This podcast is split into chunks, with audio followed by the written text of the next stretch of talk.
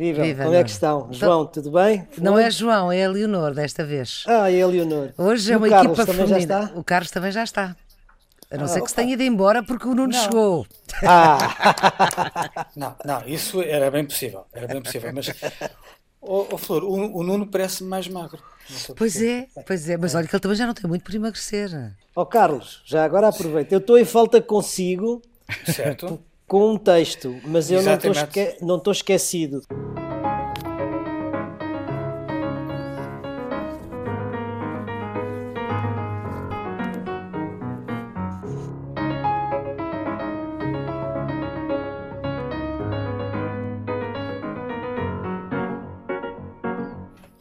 Viva a edição 31 do Geometria Variável com o Nuno Severino Teixeira e Carlos Coelho. A produção é de Ana Fernandes, os cuidados de emissão de Leonor Matos e, claro, voltámos a confinar.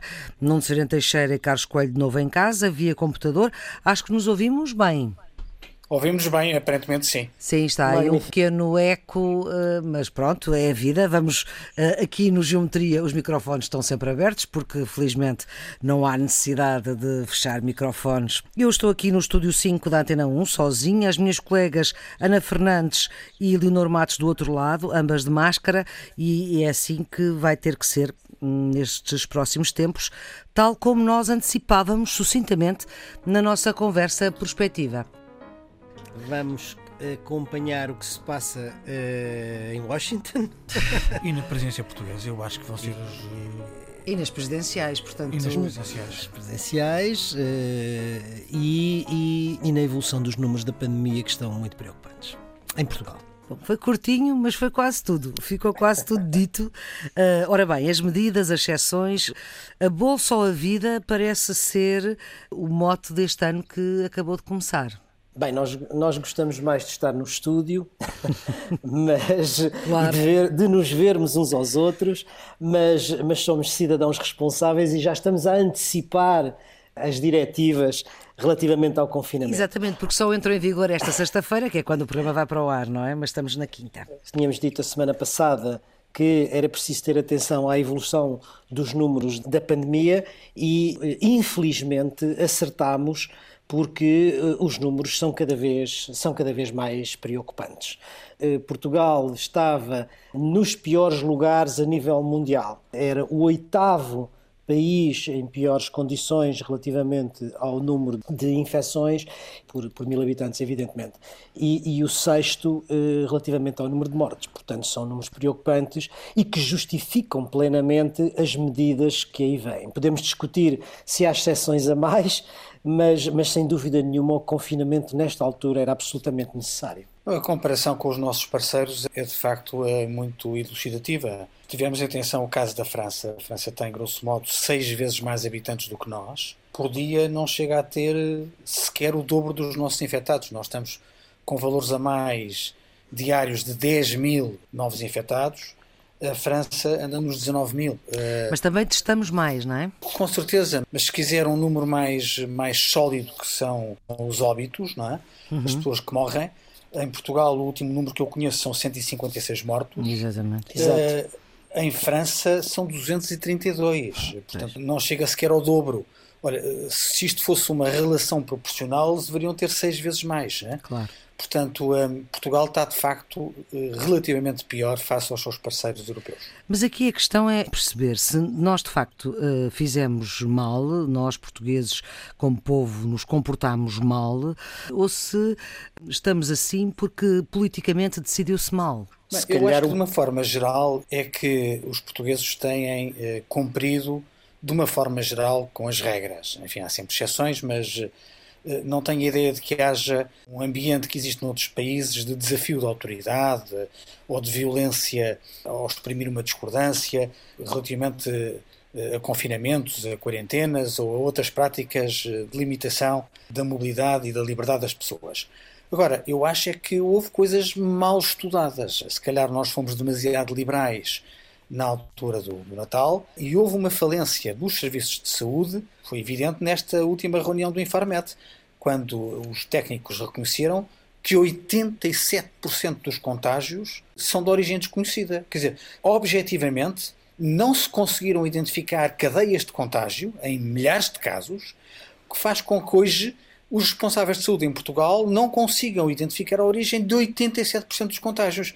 Isto significa que está tudo em roda livre, não é? Sim, eh, vamos ver. Eu julgo que há dois fatores que tocam com cada uma das áreas que a Maria Flor referiu. Eh, por um lado, é certo que os portugueses eh, têm acatado, digamos assim, as medidas de uma maneira geral, não têm desafiado diretamente a autoridade, mas há, sem dúvida nenhuma, uma sensação progressiva de fadiga sobre aquilo que são digamos, as imposições e os requisitos que a pandemia vai, vai impondo. Isso numa primeira fase as diretivas foram muito claras, muito diretas, sem nenhuma ambiguidade, e os portugueses cumpriram-nas por inteiro. Progressivamente, essa tal fadiga foi também eh, tornando as coisas mais eh, enfim, menos rigorosas e com algum facilitismo, há também alguma responsabilidade por parte de todos nós e temos que fazer o esforço, eu acho que isso é indiscutível, temos que fazer o esforço para cumprir uh, rigorosamente aquilo que são as regras e proteger os outros e protegermos a nós próprios. Mas agora, de facto, Acho que também há aqui uma outra dimensão que tem a ver justamente com a gestão política da pandemia, em que as coisas não correram da mesma maneira nesta segunda ou eventual terceira vaga como correram na primeira. Em primeiro lugar, durante o verão, em que houve uma acalmia, vamos dizer assim, podia-se ter feito uma preparação melhor, mais apurada, mais adiantada daquilo que iria ser, todos o sabiam e muitos dos especialistas o, o, o avisaram, uh, iria ser o início do inverno. Por outro lado, também essa ideia de que se poderia aligeirar sem grandes consequências as medidas durante o período do Natal. Provavelmente a conjugação destes vários fatores, ou seja, a fadiga dos cidadãos, talvez um, um planeamento tardio das medidas, se calhar podiam ter começado mais cedo, em fim de setembro, em outubro, e finalmente, digamos, essa, essa facilidade ou esse aligeiramento das medidas no, no Natal eh, tenham contribuído para esta situação. Agora, é, também é preciso dizer uma coisa quem decide nestes momentos eh, tem uma decisão sempre muito difícil. Sim, não tenho dúvidas que a decisão é complexa e houve decisões que foram tomadas e foram bem tomadas. Agora já não se pode só fazer compras até à uma da tarde, que aconteceu nos fins de semana, que dava grandes aglomerações.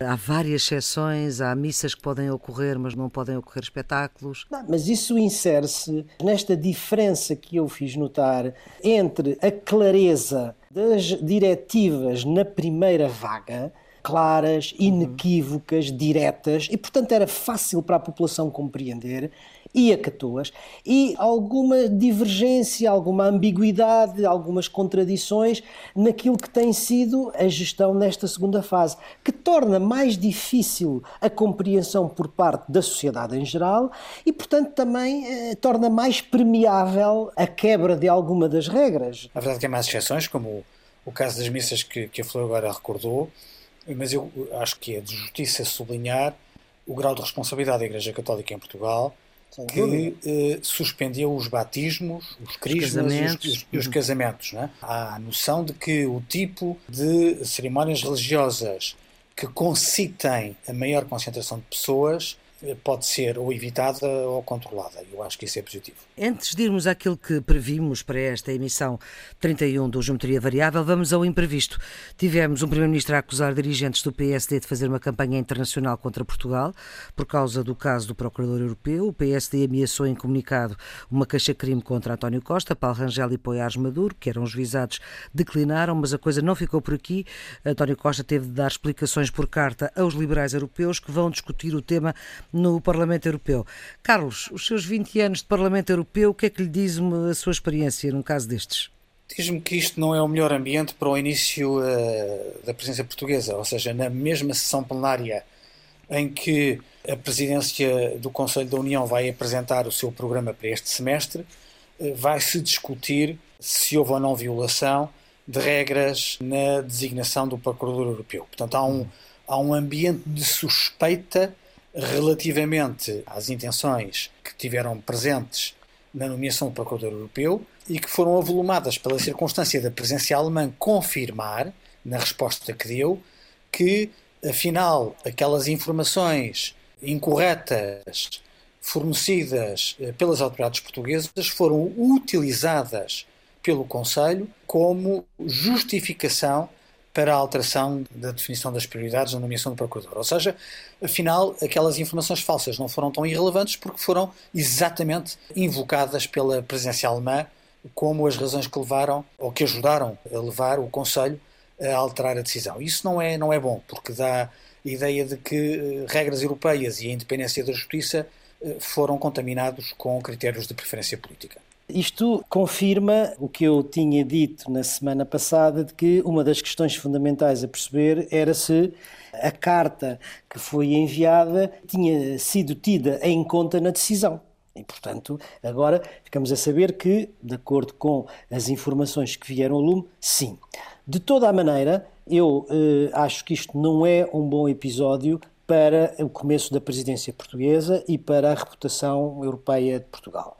Espero que o clima que a partir de uma certa altura se instalou de aproveitamento político deste caso não continue, sob pena disso poder ser ainda mais negativo para a imagem externa do país. E vamos ter esta sexta-feira já o Colégio de Comissários, capitaneado pela senhora van der Leyen, que vem precisamente para a primeira reunião com a equipa portuguesa, portanto com o Primeiro-Ministro, eh, vai ter reuniões também com o Presidente da Assembleia da República e com o Presidente da República, eh, mas é uma presidência que corre o risco de na Europa ficar tudo na mesma à espera que os parlamentos decidam e à espera que o dinheiro venha. Não, isso é um risco real. Eu acho que o Primeiro-Ministro António Costa esteve bem quando fez agora um apelo a, a todos os governos para concluírem os processos durante o primeiro trimestre, portanto, até março. final de março, termos o processo concluído. Eu não sei se isto vai ser possível. O próprio exemplo de Portugal é paradigmático. Depois da decisão do Conselho, só um mês mais tarde por razões técnicas, mas só uma, um mês mais tarde é que o governo português aprovou a decisão sobre os recursos próprios, que vai ainda ser enviada para a Assembleia da República, com o pedido da Assembleia da República de forma urgente a retificar. Olha, Portugal tem que dar o exemplo porque está a exercer a presidência uhum. e porque é um dos principais interessados. Eu acho que a Assembleia da República vai ser rápida, portanto sim. eu diria e em que... Portugal não há problema, não é? Sim. O PSD vai acompanhar. Outros países, sim, com certeza, outros países não vão ser tão rápidos, ou por não terem tanto interesse, ou por não terem tanta pressão, ou por terem outras coisas na agenda. Eh, corre-se o risco de todos os seis meses da presença portuguesa serem gastos à espera das ratificações nacionais e da aprovação dos regulamentos e, portanto, não chegar a ver uh, luz à aplicação concreta da ajuda financeira que tão necessária é para a recuperação económica de Portugal e da Europa. Quer dizer, nós já tínhamos aqui analisado, na presidência portuguesa, a questão da implementação do Fundo de Recuperação e Resiliência ser um dos fatores fundamentais do seu sucesso, mas não estar inteiramente nas mãos da própria presidência portuguesa, porque depende dos parlamentos nacionais. Estou certo, creio eu, que eh, a presidência portuguesa tudo fará para acelerar esse processo e para que comecem ainda durante os seis meses da, da presidência, até, até junho, julho, a implementação dos fundos. Mas, como é óbvio, o Carlos disse, e tem toda a razão, muitos dos parlamentos nacionais não dão a, a mesma prioridade a esse, a esse fenómeno e, portanto, há uma dependência de fatores externos que não é favorável. Esperemos que se consiga, sem dúvida, essa aprovação nos Parlamentos Nacionais o mais rapidamente possível, para que a presidência portuguesa ainda possa lançar a implementação dos fundos. Não é? Tínhamos um imprevisto, uh, outro imprevisto foi a questão do Ministério Público estar a investigar jornalistas das revistas Sábado e Visão, uh, a seguir-lhes os passos, as conversas, os telemóveis e até, em alguns casos, as contas bancárias. Ao contrário, no entanto, do que foi dito, escrito e redito, não é verdade que, e não é verdade, infelizmente, que é a primeira vez que isto acontece. Aconteceu também em 2011 com o jornalista Nuno Simas, à época, hoje é da Lusa, mas à época era jornalista do Público e era também repórter parlamentar, que viu as suas chamadas e as suas fontes expostas por causa de uma investigação que estava a fazer às secretas. Ora bem, sobre este caso, o que é que tem que acontecer? Obviamente é importante dizer que isto se trata de uma violação muito grave de direitos e liberdades individuais e que é inequivocamente condenável. Quer dizer, sobretudo, como a Maria Flor disse, já não é a primeira vez que acontece. O que está em causa é a liberdade de imprensa e, nesse sentido, a proteção das fontes, não é? E a liberdade de imprensa é um pilar fundamental da democracia, não, não há volta a dar e isso não pode ser um princípio violado. É, é que isto é grave não porque há uma investigação criminal à violação do segredo de justiça, Uhum. É? incluindo na violação de segredo de justiça, normalmente os agentes são ou os agentes judiciais ou os jornalistas, ou ambos. Não é? Pois, Portanto, não é, não, não é o facto de haver uma investigação criminal à violação do segredo de justiça, o que é grave, em boa verdade, é que não foram observados todos os preceitos legais uh, da investigação, ou seja... Foi feito sem autorização. E não só foi feito sem autorização eh, do juiz e foram tomadas medidas que, tanto quanto sabe, eu não sou um perito em processo penal, mas, mas tanto quanto li, a tomada de imagens, a gravação da interseção das, das conversas e tudo isso ao que parece, não se enquadra na tipologia dos crimes em que podem ser utilizados estes procedimentos. É uma violação grave.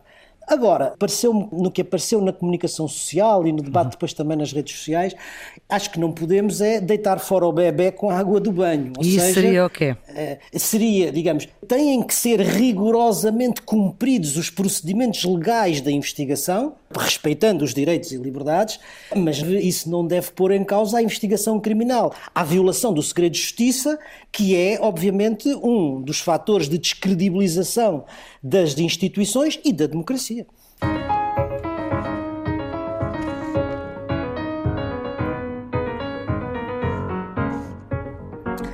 Ora bem, vamos às presidenciais, vamos àquilo que era previsto nós falarmos neste Geometria Variável.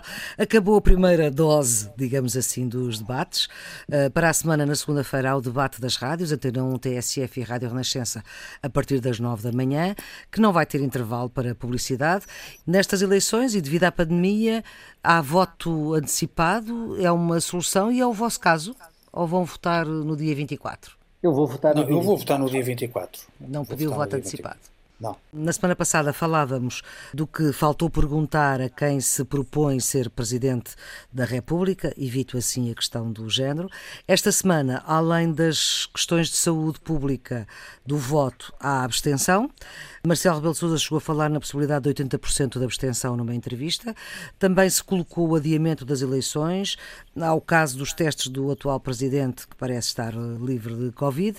Por onde é que querem começar? Eu acho que, que nós corremos de facto o risco de termos uma eleição presencial com baixa uh, participação. As pessoas estão com receio, o confinamento uh, acentua isso. Quem está mais perto das pessoas são os autarcas. Uh, o Presidente da Câmara de Braga, Ricardo Rio, fez uma declaração a dizer que pode haver uma abstenção histórica Uhum. Foram as palavras dele. Os eh, cientistas sociais apontam para 75%, mesmo sem os efeitos da pandemia, por causa do recenseamento automático dos portugueses residentes fora.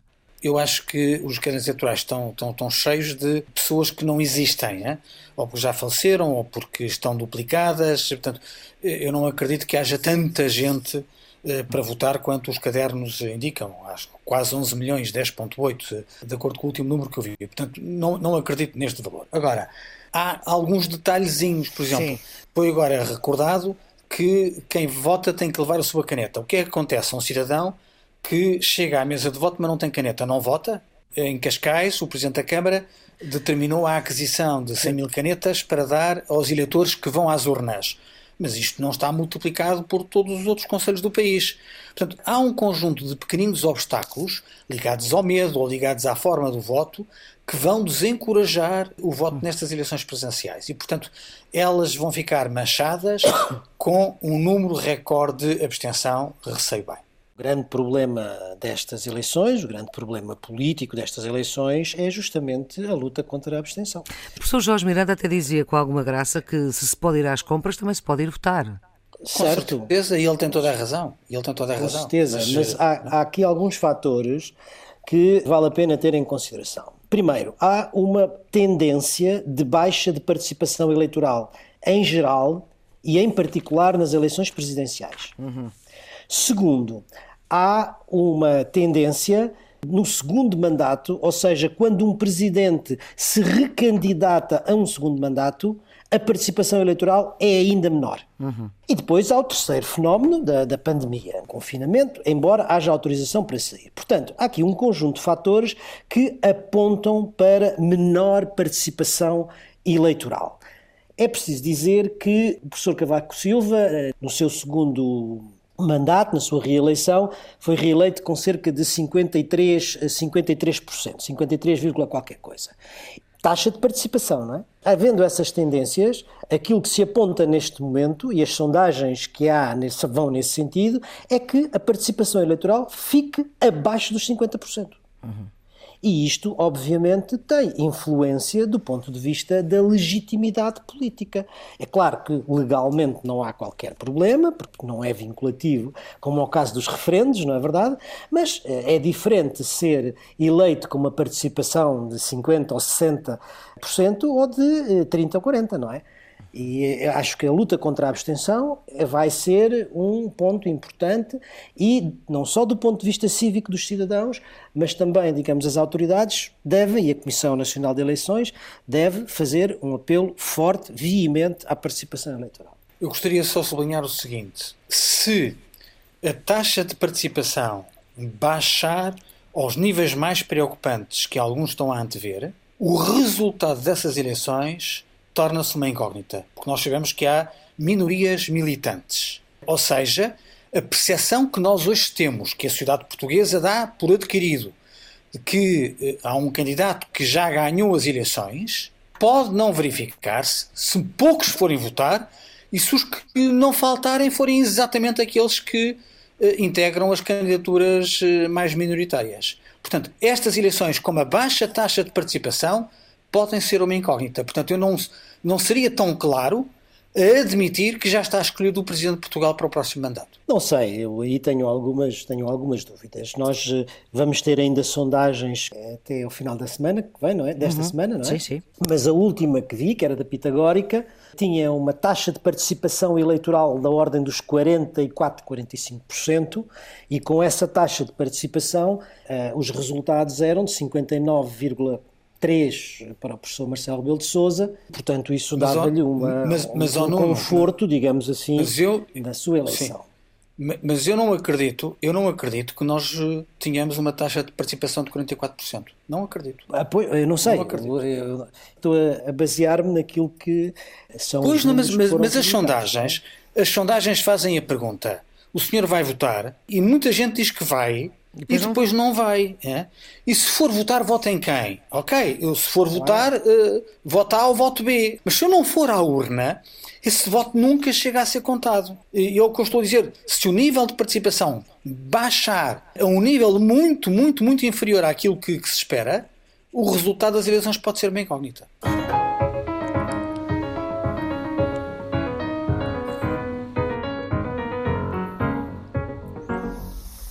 Ora bem, terminamos com aquilo que começámos na semana passada. Joe Biden vai tomar posse na próxima quarta-feira, dia 20. Trump não vai estar na posse e Biden diz que pela primeira vez está de acordo com ele. Trump que foi barrado nas redes sociais, questão que não é pacífica. Por duas vezes eh, o atual presidente foi alvo de impeachment. Ainda falta o Senado, mas não vai haver tempo. E agora, como é que nós vamos ficar no meio disto tudo? Há uma coisa que é clara, não é? Na sequência dos acontecimentos do assalto ao Capitólio, que teria havido, ou que houve, não é? O incitamento à violência e à insurreição por parte do Presidente.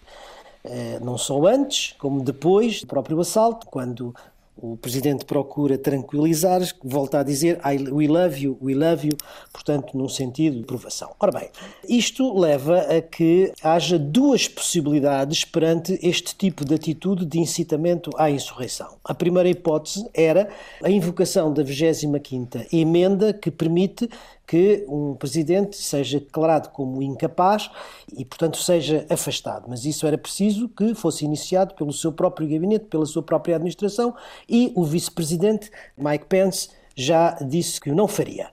Segunda hipótese é o impeachment. E, como a Maria Flor já disse, dois impeachments no mesmo presidente e num só mandato já é história nos Estados Unidos da América.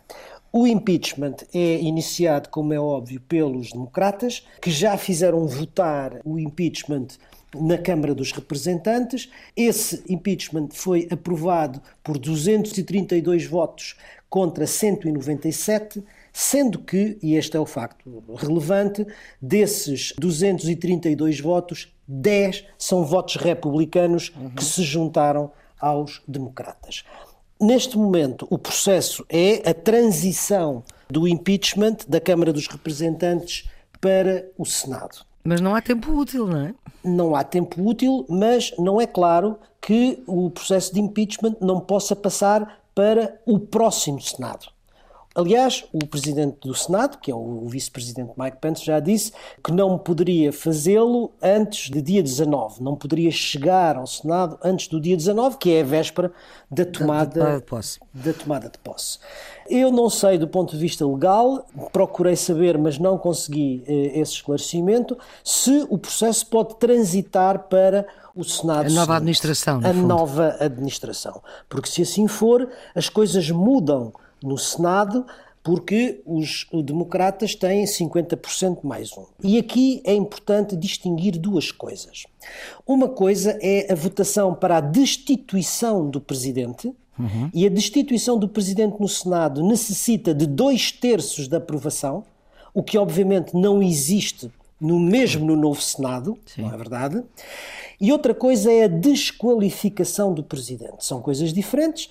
Uh, o afastamento do presidente já não está em causa porque o presidente já saiu pelo fim do mandato, mas a desqualificação, ou seja, é um processo que faz com que, ao ser desqualificado, um presidente não possa voltar a candidatar-se no futuro a cargos políticos. E, portanto, não poderia ser recandidato em 2024? Não poderia ser recandidato em 2024. Esse processo não necessita de dois terços, mas apenas de uma maioria simples. Portanto, acho que as coisas estão ainda em aberto, há muita incerteza sobre o futuro, como há incerteza sobre a própria tomada do presidente Joe Biden, não sobre o ato em si, obviamente, mas sobre a anunciada eh, violência que alguns grupos extremistas Sim. já fizeram saber. Vamos ter uma cerimónia de investidura de Biden muito limitada. Enquanto que Obama teve 2 milhões de pessoas na, rua. na parada inaugural, vamos ter, acho que há assentos para mil pessoas nesta cerimónia com Biden, que vai ser muito limitada. Evidentemente que a pandemia, o confinamento e a, necessidade de seguir regras que protejam a saúde pública e de que Biden se fez campeão, vai obrigar a um conjunto de cerimónias muito mais limitado. Isso também vai tornar mais fácil as medidas de segurança para evitar a repetição de atos violentos como aqueles que ocorreram a propósito da invasão do Capitólio vamos ter uma cerimónia de investidura menos espetacular. A nova administração Biden tem vários fatores em que é campeã, igualdade de género, diversidade étnica e até de orientações eh, sexuais, como o Biden teve a ocasião de, de sublinhar. E, portanto, sob o ponto de vista da representatividade desta administração, uhum. Biden marca pontos. E também na experiência, porque de uma forma geral, todas as pessoas que já estão indicadas para Biden têm uh, um currículo de experiência na área uh, em que estão apresentados. Agora, a questão é, o que é que os democratas querem com este processo para a desqualificação, como eh, lhe chamou Nuno Severino Teixeira. Há duas uh, interpretações. A desqualificação permitiria impedir uma recandidatura de Trump, isso significa que Trump, desqualificado, não se poderia apresentar uh, novas eleições presidenciais, e isso pode corresponder não apenas ao interesse dos democratas, mas também ao interesse de alguns republicanos que se quereriam desfazer desta herança que é um bocadinho tóxica. Portanto, a melhor forma de impedir uhum. que Trump continue a acenar com a possibilidade da sua candidatura seria impedi-la legalmente. Há quem considere que talvez não se consiga chegar tão longe, mas que desta forma os republicanos ficam à defesa, porque há um conjunto significativo de republicanos, quer na Câmara dos Representantes, quer do Senado, que foram mais vocais elogiar medidas de, de confronto ou recomendar atitudes mais eh, musculadas contra aquilo que eles chamavam o roubo eleitoral e que agora estão um bocadinho condicionados porque deu para o torto, não é? E, portanto, esta atitude dos democratas pode ser uma forma de condicionar a ala mais radical dos republicanos que estará agora embaraçada. O que é verdade é aquilo que nós dizíamos há uma semana no Geometria Variável verificou-se. Aquilo que aconteceu no Capitólio foi longe demais e Trump não fez apenas uma, já fez duas declarações a tentar pôr água na fervura. E isso significa que, objetivamente, Trump percebeu que isto foi longe demais e está a ter consequências não apenas no plano político, mas também no plano económico. Decisões de não fazer campeonatos de golfe nos seus campos. Empresas deixarem de financiar iniciativas de Trump e dos republicanos mais radicais uhum. que o apoiam. Estão a haver consequências sob o ponto de vista económico, e como nós sabemos, a questão dos patrocínios e do financiamento é determinante na política americana, muito mais que na europeia, e isso faz com que neste momento Trump esteja acossado com um conjunto de reações que ele provavelmente não tinha antevisto antes.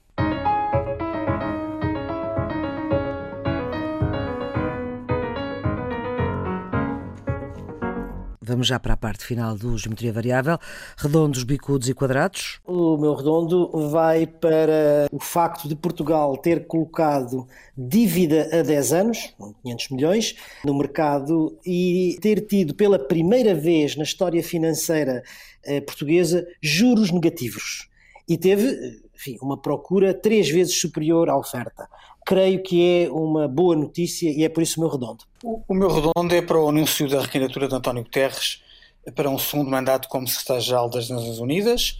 Ter um secretário-geral honra Portugal. O primeiro mandato não foi fácil, desde logo por ter um presidente dos Estados Unidos eh, completamente isolacionista, a circunstância da pandemia, a crise económica, social eh, que ela gerou mas de uma forma geral, as intervenções de António Guterres foram intervenções ponderadas e prudentes. E eu acho que ele merece o segundo mandato à frente da ONU. Bicudos? O meu bicudo vai para a crise política em Itália. Renzi tira o apoio ao governo Conte e isto abre mais uma vez em Itália, que é um país central na União Europeia, um período de incerteza e de instabilidade. Não sabemos se Conte vai conseguir um novo governo, se vai haver um governo de unidade nacional ou se, em último caso, se vão para novas eleições onde o perigo do populista Salvini continua a espreitar. O meu bicudo vai para o relatório do Gabinete da ONU para a África Ocidental e o Sahel sobre a situação na Guiné-Bissau.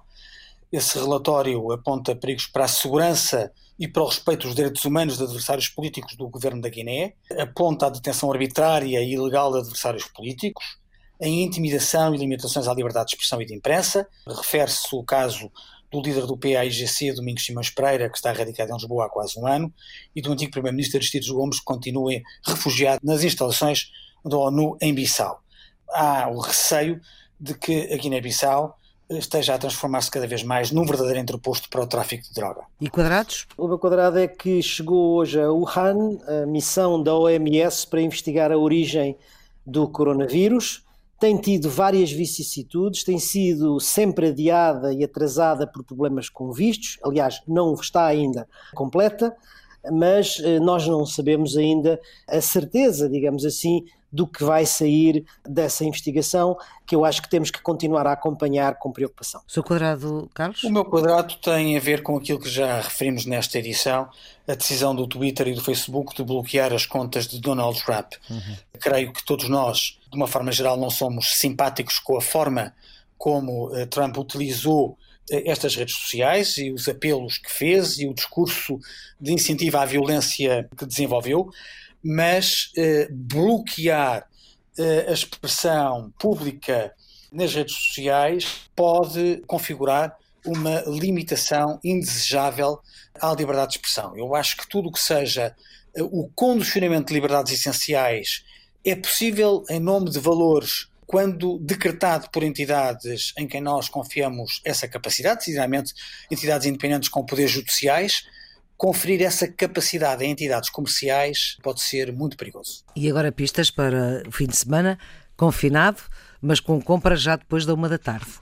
Já uma vez recomendei um livro de Mário de Ursenar, acho que se a memória me não trai foram a, as Memórias de Adriano. Uhum. Um, há quem considere que talvez o maior romance criado por Mário de Ursenar é o romance da vida dela, e esse romance está escrito, não por ela, está escrito por Josiane Savignon, é uma biografia de Marguerite Yourcenar, a edição que eu tenho portuguesa é da Diffel e é a minha sugestão para o fim de semana. Tenho sugerido nos outros fins de semana sair de casa. Esta semana vou sugerir algo para ficar em casa e para ler. E é um livro de José Tolentino de Mendonça, que se chama O que é amar um país, publicado pela Quetzal. É uma reflexão a partir do seu discurso de 10 de junho, eh, que junta outros textos sobre três questões essenciais. O que significa amar um país, qual o sentido da palavra esperança num tempo como é o nosso, de pandemia, e de que modo a beleza, a graça e a fé podem combater a solidão e a calamidade destes dias. Ficamos por aqui nesta geometria variável que, devido ao tempo de antena obrigatório aqui na Antena 1, eh, não repete este sábado, mas é só este sábado. Em todo o caso, já sabe, pode ouvir sempre que quiser em podcast ou no RTP Play. Então, até para a semana.